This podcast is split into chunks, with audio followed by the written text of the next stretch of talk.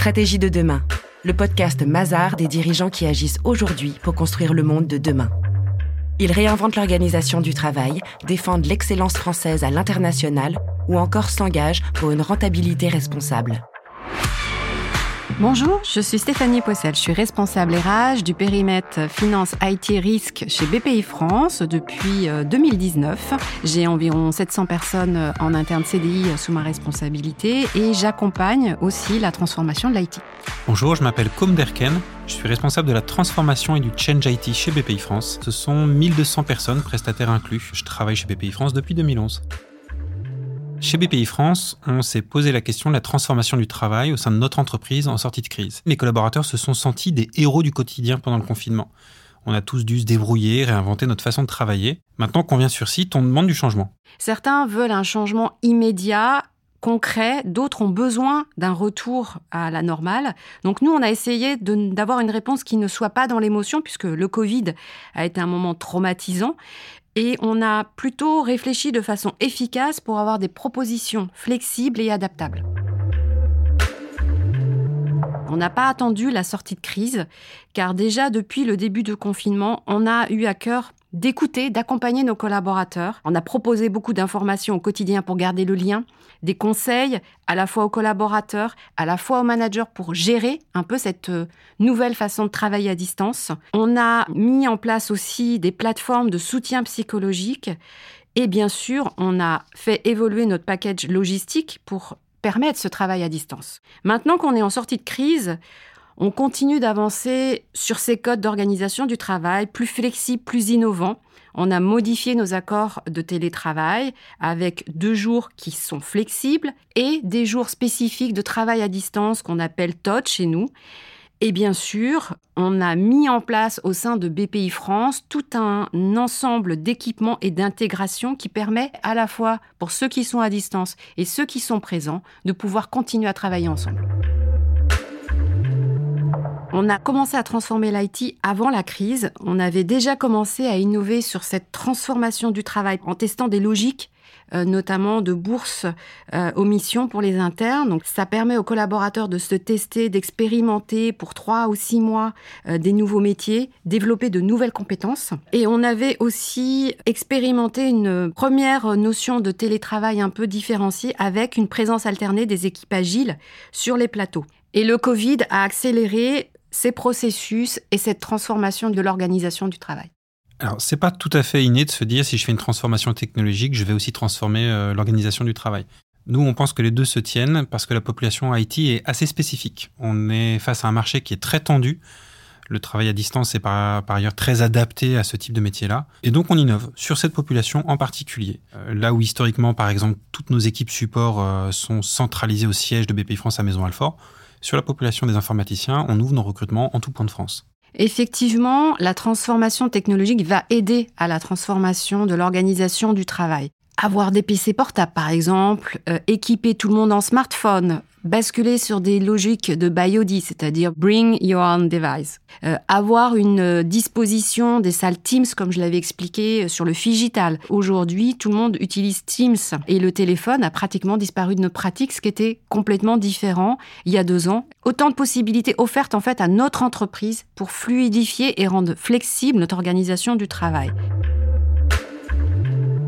Chez BPI France, on a entrepris une transformation agile. On a beaucoup d'ambition sur cette transformation-là et bah, je vais prendre quelques minutes pour vous expliquer comment elle se traduit opérationnellement. D'abord, on s'est dit qu'on ne pouvait plus avoir des projets qui duraient deux ans ou plus. L'agile, les méthodologies agiles, elles permettent de délivrer de la valeur tout le temps, par petits pas. Et comme ça ne peut pas marcher si tout le monde ne fonctionne pas au même rythme, chez BPI France, on a choisi de déployer cette méthode sur l'intégralité des équipes informatiques. C'est ce qu'on appelle l'agile à l'échelle. Il faut se rendre compte que stratégiquement, BPI France a un projet qui est euh, d'être une fintech avec un réseau.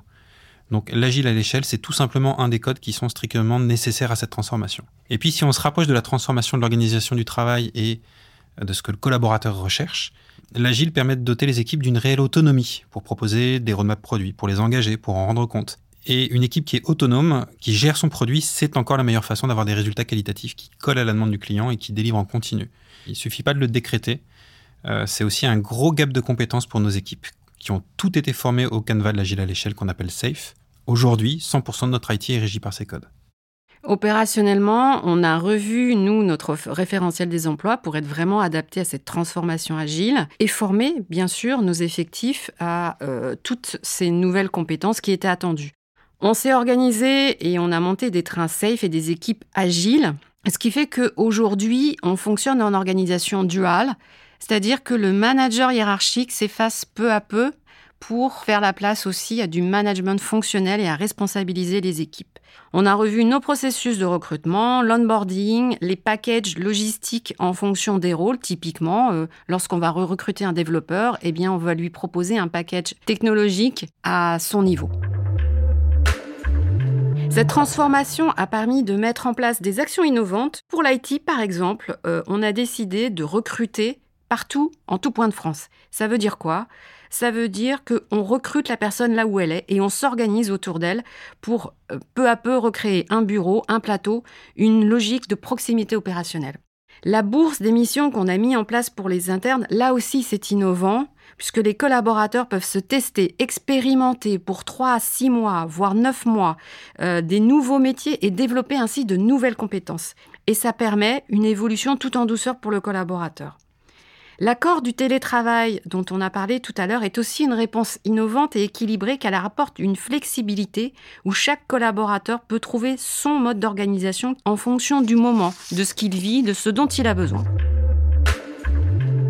Alors toute cette transfo, ça soulève des questions en termes de mindset, en termes de manière de travailler, et ça provoque des réactions chez les collaborateurs. Ce changement, il a été pour nous complètement disruptif.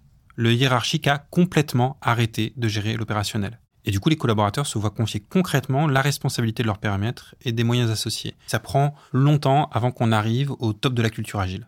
Dans cette phase de changement, il y a forcément euh, des moments un peu plus compliqués où on se dit c'était peut-être mieux avant et on, a ce, retour un peu en arrière. Pour autant, nous, on a la chance euh, chez BPI France d'avoir des collaborateurs extrêmement engagés et très fiers de la mission que porte BPI France.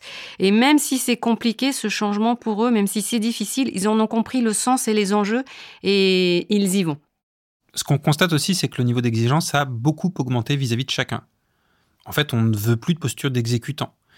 Et ça met un nouveau type d'engagement en place, il faut l'installer, il faut le gérer. On constate aussi que le rythme de l'agile est différent et qu'il est très soutenu. On va se cadencer par sprint de 15 jours, par des incréments de 10 semaines. Ça fait deux ans qu'on a basculé en agile et pour autant, il y a certains points d'équilibre qu'on continue encore à chercher sur ce sujet-là. Alors dans notre projet, on a identifié plusieurs clés de réussite. La première, c'est le Covid. De façon un peu classique, comme pour plein d'autres entreprises, le Covid, c'est une crise et ça a accéléré la mise en place de modalités différentes du, travail. De façon spécifique à BPI France pour le coup, au même moment, notre entreprise s'est vue confier des missions spécifiques de soutien aux entreprises. Et donc, il fallait délivrer à haute fréquence.